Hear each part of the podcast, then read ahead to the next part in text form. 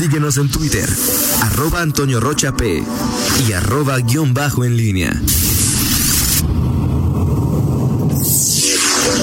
En línea con la entrevista.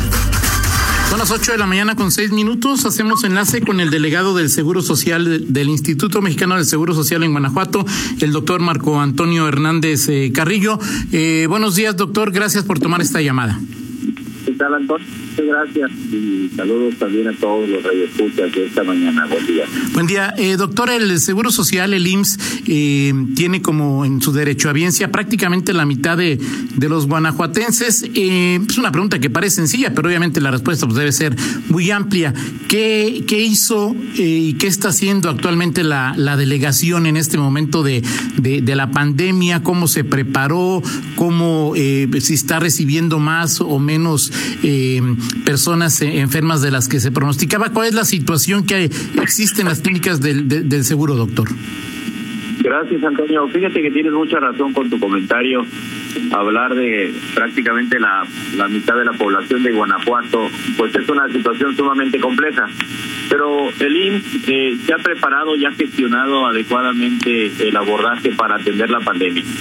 En Guanajuato, por ejemplo, tenemos seis unidades hospitalarias de segundo nivel y una unidad de alta especialidad, que es la T1, conocida aquí en León, Guanajuato, que están haciendo frente a, a, la situación epidémica. Eh, estas siete unidades médicas integrarían alrededor de 880 camas eh, aproximadamente que están listas para atender a pacientes que puedan presentar esta enfermedad. Afortunadamente, el comportamiento de la enfermedad en Guanajuato, la responsabilidad de la población, la sensibilidad de la población para acatar las medidas nos ha permitido transitar con, con una eh, condición óptima. El instituto, como tú lo preguntaste, desde el mes de marzo empezó a hacer preparativos y hacer eh, lo que se ha escuchado en los medios y donde el subsecretario federal, el doctor López Gatel, ha comentado, las reconversiones hospitalarias. ¿Qué es esto? Eh, se generaron nuevos protocolos de atención médica. Se remodelaron las áreas físicas para diferenciar los espacios para los pacientes COVID y los pacientes que no tienen COVID.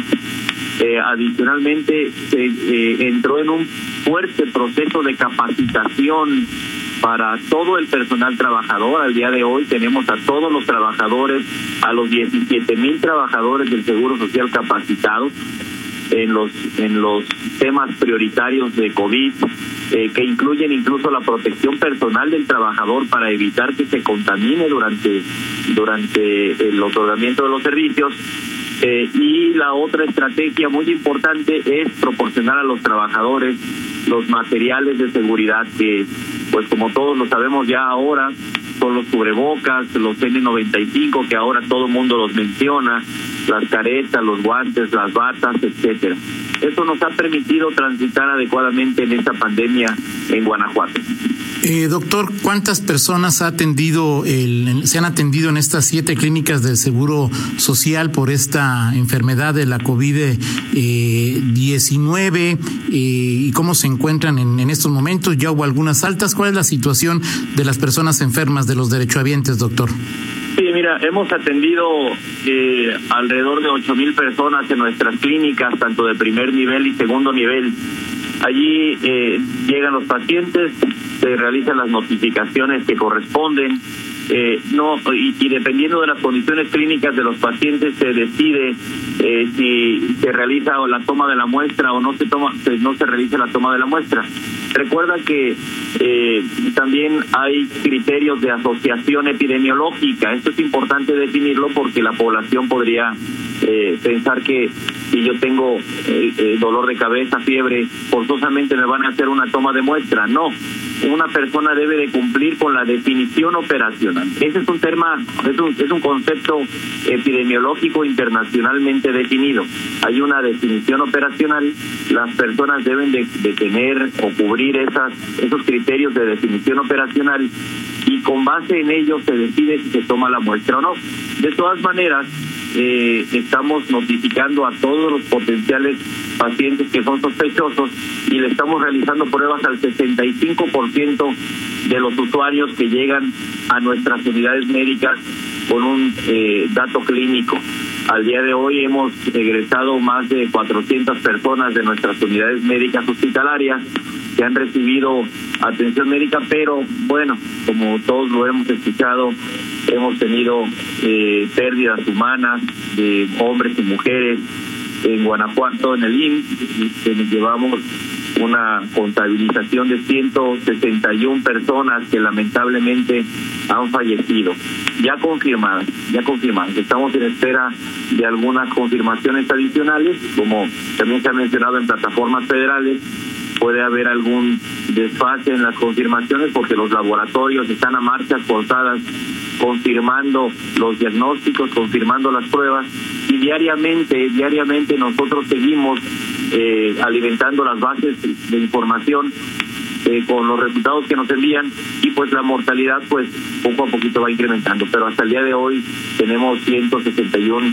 defunciones eh, confirmadas lamentables.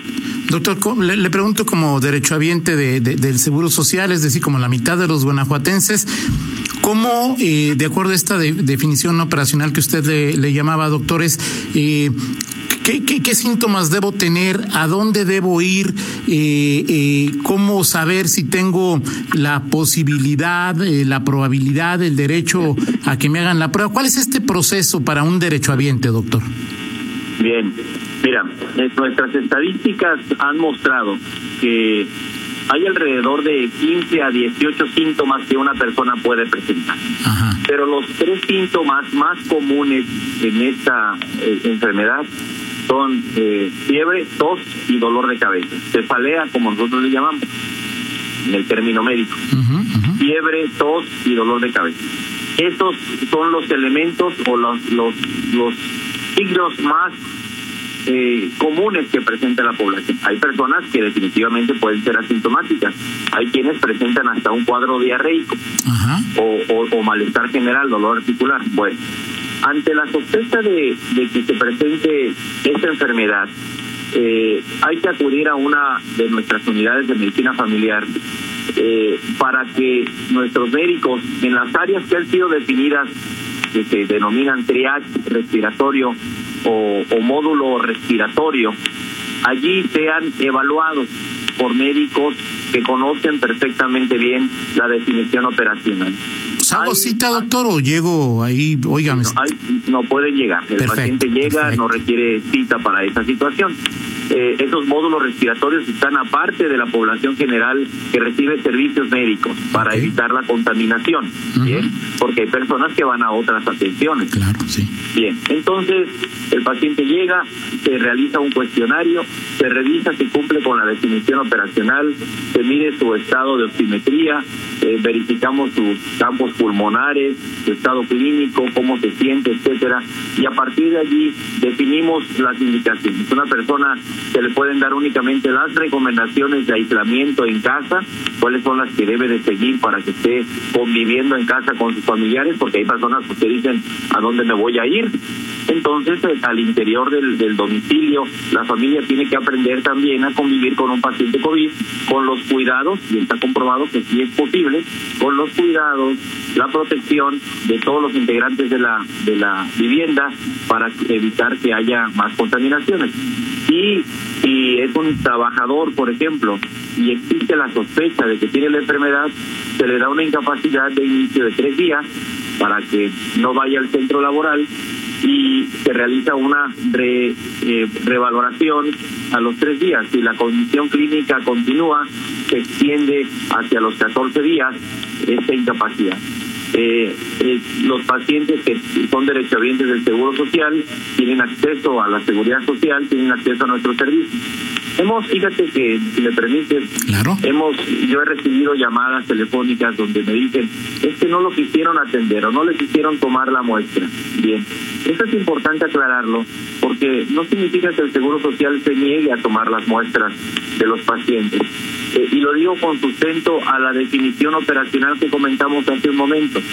Eh, eh, hay quienes han acudido a solicitar la muestra y ni siquiera tienen sintomatología, Antonio.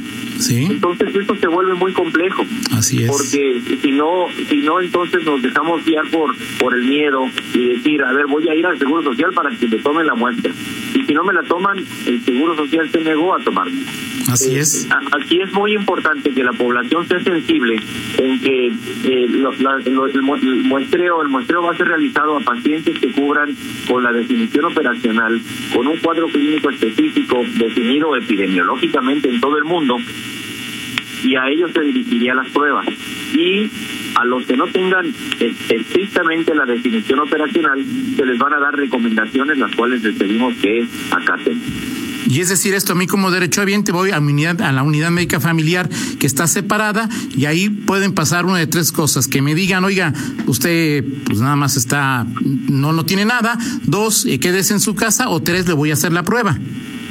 Exactamente, o, cuatro, lo mandamos a un hospital inmediatamente porque su condición clínica, su deterioro clínico es muy significativo o está en potencial riesgo y lo mandamos a una unidad hospitalaria inmediatamente. Perfecto, doctor. Eh, ¿Cuántas pruebas en promedio ha hecho el Seguro Social o, hasta este momento, si no se puede prever, lo que va a suceder es, eh, en el pasado, desde que comenzó la pandemia, ¿cuántas pruebas se han hecho en la delegación Guanajuato de, para detectar este nuevo coronavirus, doctor? Mira, eh, de estos pacientes que han cubierto la definición operacional que llegan a nuestras unidades médicas, tenemos cuatro mil pruebas realizadas. Eso significa que no todos los pacientes que llegan a nuestras unidades médicas cumplen con la definición operacional. Bien, pero también, ¿qué significa? Y eso también se ve reflejado en nuestro comportamiento en las unidades hospitalarias significa que la enfermedad no está llegando, el, eh, el comportamiento numérico de la enfermedad no ha sido muy agresivo en, la entidad y eso nos permite transitar adecuadamente. Eso es derivado de qué? De que la gente está haciendo caso a las medidas preventivas, que usa su cubrebocas, mantiene el aislamiento y, y si están llegando los pacientes a las unidades médicas, los estamos revisando, los estamos muestreando, pero no en un número tan importante o tan creciente que llegue a colapsar el, a los servicios. Que eso fue el objetivo inicial desde el 23 de marzo, cuando iniciaron todas estas acciones eh, en el país, evitar que los servicios de salud colapsaran. Ahora, es decir, doctor, en su lectura en la óptica, en por el número de pacientes que van a las clínicas del, Seguro Social, Guanajuato no se encuentra en un momento en un momento crítico y bueno, se lo pregunto porque en los últimos siete días en, en León el incremento de casos ha sido 40%, en el estado de 39 y en el país de 23.19. O sea, es decir, eh, eh, Guanajuato en su lectura no tiene un momento, no atraviesa por un momento crítico y en su lectura, doctor, también los guanajuatenses hemos cumplido con, con quedarnos, con, atender las medidas de seguridad o de prevención y protección que, que nos piden, doctor. Este, gracias por su pregunta, Antonio. Fíjate que eh, te voy a responder. Sí, Guanajuato está en un momento sumamente crítico, Antonio. Este es el peor momento de Guanajuato, Antonio. Lo digo con total énfasis con lentitud y con claridad para todas las personas que nos están escuchando en este momento lo entiendan. Guanajuato está en un momento muy crítico de la pandemia. Las estadísticas indican que estamos creciendo, todos los días crecemos, todos los días aumentamos. El hecho de que no se hayan colapsado los servicios no significa que no estemos en una situación crítica. Significa que las medidas que se tomaron han funcionado. Eso significa, bien, pero no significa que no estemos en una condición crítica.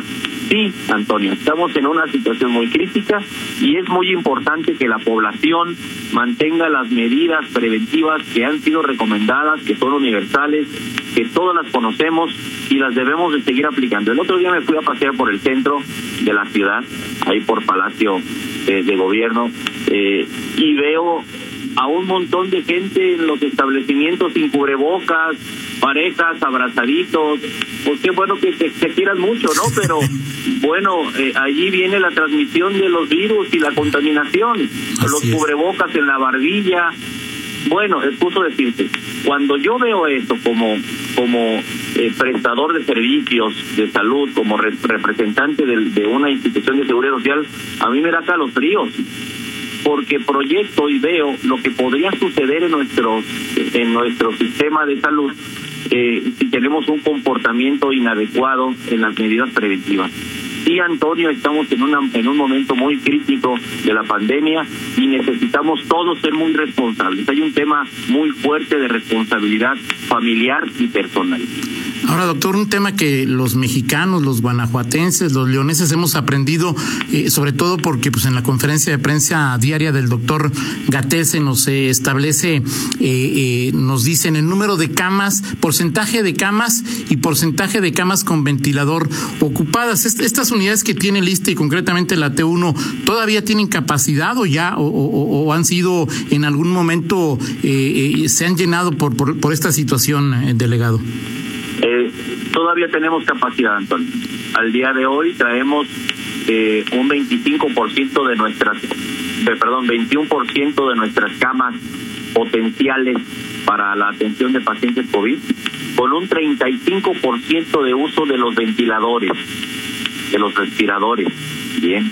Entonces, eso nos indica que hay viabilidad no lo, si lo digo no significa que ay perfecto claro todo va tranquilo muy bien salimos a la calle no se los digo para que nos sigamos cuidando, por favor. Claro, porque además, doctor, de las camas y camas con ventilador, pues está eh, el, el, el, personal y a veces el personal se, se enferma y a veces tiene que atender a más pacientes. es decir, el único referente no es camas y camas con ventilador, ¿no? Hay, hay muchos otros factores y servicios.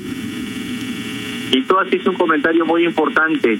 Eh, nuestro personal de salud eh, en, en, el, en, Guanajuato, que nuestra plantilla eh, está alrededor de 17 mil trabajadores y los gremios eh, más importantes, el de enfermería es uno de ellos, el más importante, el gremio médico es el más importante en componente numérico, higiene y limpieza, en fin, trabajo social, asistentes médicas, nutrición y dietética, toda nuestra estructura directiva ha estado permanentemente al frente de esta situación. Pedimos incluso en esta situación muy crítica la satisfacción permanente de nuestros usuarios en las unidades COVID, y hemos observado que la gente se siente, pese a las condiciones de incertidumbre, pese a las condiciones de la reducción de servicios, la, gente, nuestros usuarios llegan a presentar hasta un 85% eh, de satisfacción global por los servicios que se presentan eh, y consideran otro porcentaje, alrededor de un 15%, consideran que el servicio es bueno. Tal vez dicen, no es excelente, pero es bueno, pero 85% sí nos catalogan como excelente. Y eso lo medimos diariamente a través de los servicios de trabajo social, de los equipos de trabajo social en las unidades médicas. Y así tiene razón. No depende esto que funcione nada más de las camas y los ventiladores. Son muy importantes, pero nada de esto funcionaría sin, sin nuestro personal del instituto, a quien hay que agradecerles todos los días los grandes esfuerzos que realizan para hacer frente a esta pandemia. Perfecto. Hoy en, la delegación, doctor, se cuenta con todos los materiales. Hay camas, hay ventiladores, hay oxígeno, hay, hay todo lo que se requiere en este momento, doctor. Todavía, Antonio, todavía y eso lo seguiremos teniendo si la población nos sigue ayudando, si la población sigue siendo responsable y la población cumple con las medidas. En este momento, eh, me, pregunta un derechohabiente, es si le hacen a uno la prueba, ¿cuánto tiempo eh, tarda en, en, que el seguro nos diga si somos positivos o negativos y qué hacemos en ese periodo, doctor? Bien, fíjate que eh, todo depende del momento en el que el paciente llegue a la unidad médica. Hay pacientes que tienen síntomas iniciales y los desestiman y dicen, no, pues traigo dolor de garganta, yo creo que debe de ser el cambio de clima, y empezó a llover, me duele la garganta, etcétera. Y entonces dejan que pasen los días y van a los siete días. El algoritmo dice que a los 14 días la enfermedad eh, la enfermedad podría estar ya prácticamente atenuada. Bien, entonces si una persona va a los siete días, a los diez días, pues ya eh, estaría en una fase terminal, ya saliendo a la mitad o saliendo de la enfermedad. Bien, entonces, eh, aquí lo que se hace es tomar la prueba, que es la de, en el instituto se toma la prueba de PCR, que es la del hisopo, ahí hay que diferenciar los tipos de prueba porque hay en sangre y hay y, hay la prueba de, PCR, ¿Sí? eh, que busca material genético del virus, eh, que es diferente a la de sangre, eh, y a los pacientes se les realiza y en un transcurso de 10 días se les informa, pero si el paciente fue a los 7 días, cuando a los 10 días regresa, pues ya ya prácticamente pasó el, la historia natural de la enfermedad, que son los 14 días. Ok. Se tiene definido que hay pacientes que a los 14 días se les toma una segunda prueba y siguen saliendo positivos en, en una prueba de PCR y eso es porque puede haber fragmentos de la carga genética del virus que anden circulando, pero eso no significa que todavía traigamos virus potencialmente eh, infectantes, por así decirlo, infecciosos, ¿sí? Eh, son, son fragmentos genéticos y la prueba los detecta. Entonces, a esos pacientes que salen con una prueba positiva en la segunda ocasión, a los 14 días, se les da un lapso hasta los 21 días. Y allí ya a los 21 días se considera que la carga genética del virus ya fue completamente eliminada, carga viral. Entonces, el primer día, doctor, que tenga tos, fiebre y dolor de garganta, ese mismo primer día o los primeros días hay que ir a la clínica. Hay que ir, hay que ir, no desestimen la situación, porque eh, eso es muy importante entenderlo, Antonio. Si yo mismo desestimo el problema, yo mismo puedo estar contagiando y digo, es que traigo poquita tos, me duele un poco la garganta, traigo fiebre, pero es el cambio de clima, yo mismo me autodiagnostico. Y entonces estoy dentro de mi familia, estoy dentro de un grupo social y estoy infectando a todos, porque yo mismo me estoy desestimando. No. Por ejemplo, aquí en el centro de trabajo, yo soy muy estricto con los colaboradores. A todos en la mañana, antes de entrar a una reunión, les tomo la temperatura, por ejemplo. ¿Por qué? Porque puede haber gente asintomática o puede haber gente que desestime eh, algún algún dato clínico. No debemos desestimar datos clínicos. Si tenemos la sospecha si nos enfermamos, y tenemos algún síntoma, hay que acudir a la clínica a recibir las recomendaciones y si se requiere nos van a hacer la prueba. Perfecto, me, me pregunta, me pide Rodolfo Morgan y que le, platique, doctor, que tuvo una intensa plática con el director de la 53 del IMSS, la hija de Rodolfo, fue con su médico particular, el médico le diagnosticó probable eh, COVID, tuvo que ir al IMSS para su incapacidad y la, la valoración, en el IMSS le dijeron que solo tenían 13 pruebas al día, que si esto es, eh, es cierto, de las 30 personas que había ahí en ese cubículo COVID, solo a su hija le hicieron prueba y eso porque Rodolfo fue y discutió con el director. Eh, eh, eh, ¿Hay pruebas suficientes, doctor? En, en, el, la pregunta de Rodolfo es, ¿hay pruebas suficientes? ¿Los derechohabientes podemos estar confiados de que esta situación no es un problema? Sí hay pruebas suficientes siempre y cuando se cumpla con la definición operacional. Ok, eso me queda claro. O sea, si no cumplen con esa definición operacional, pueden hablar hasta con quien sea doctor, pero no se hará la prueba. Exactamente, porque todos, hasta los cubrebocas han, han sido finitos, bien, todo se vuelve en este momento insuficiente. Y entonces, si no categorizamos, si no definimos lineamientos específicos, todo lo que tengamos en el país no va a alcanzar tampoco. Bien, entonces tenemos que eh, primero definir ciertos criterios, lineamientos operacionales y a partir de allí realizar las pruebas con base a, los protocolos que ya están establecidos. Perfecto. Finalmente, doctor, ¿cuál es la relación que existe con, con eh, las autoridades sanitarias del Estado, de los municipios en este, en este momento con, con, el seguro social para atender por lo que sí los expertos médicos consideran que Guanajuato, el, el momento más crítico de la pandemia en Guanajuato? ¿Cuál es la, la relación? ¿Hay buena colaboración, doctor? Es excelente, Antonio. Tenemos en el Estado a un excelente secretario de salud, el doctor Daniel Díaz. Es un eh, servidor público muy responsable, muy comprometido, muy sensible, muy empático y tenemos una excelente relación en el Estado con la Secretaría de Salud. Adicionalmente, eh, el gobernador, aunque no salen todas las, las sesiones de Consejo, perdón, de Comité Estatal de Salud, de Seguridad en Salud, eh, pero sé que está muy pendiente del comportamiento epidemiológico de la entidad. Han estado muy preocupados y tenemos comunicación de manera muy frecuente. Hoy particularmente tendremos una reunión eh, intersectorial donde la Secretaría de Salud dirige eh, a, toda la fuerza de servicios de salud del Estado, eh, PEMEX, eh, IN, eh, la Sedena, lógicamente la Secretaría de Salud y hacemos todos juntos un solo frente para eh, atacar a esta pandemia. Entonces hay una excelente colaboración entre las instancias estatales y las instancias federales. Perfecto, pues muchas gracias eh, al delegado del Seguro Social, al doctor Marco Antonio Hernández Carrillo. Eh, doctor, pues eh, gracias por atender esta, esta comunicación. Estamos, como siempre, a la disposición de las autoridades eh, sanitarias y médicas en este momento, sobre todo del seguro, que, como decíamos al principio, pues nos atiende a la mitad de la población guanajuatense. Así que cualquier situación que se nos quiera comentar, doctor, dé por hecho que los micrófonos estarán abiertos. Antonio, eres muy amable y yo estoy para servirte igual que a la derecha audiencia y a toda la población. Gracias. Gracias, gusto en saludarlo. 8 de la mañana con 31 minutos, una pausa, regresamos. Contáctanos en línea promomedios arroba gmail.com.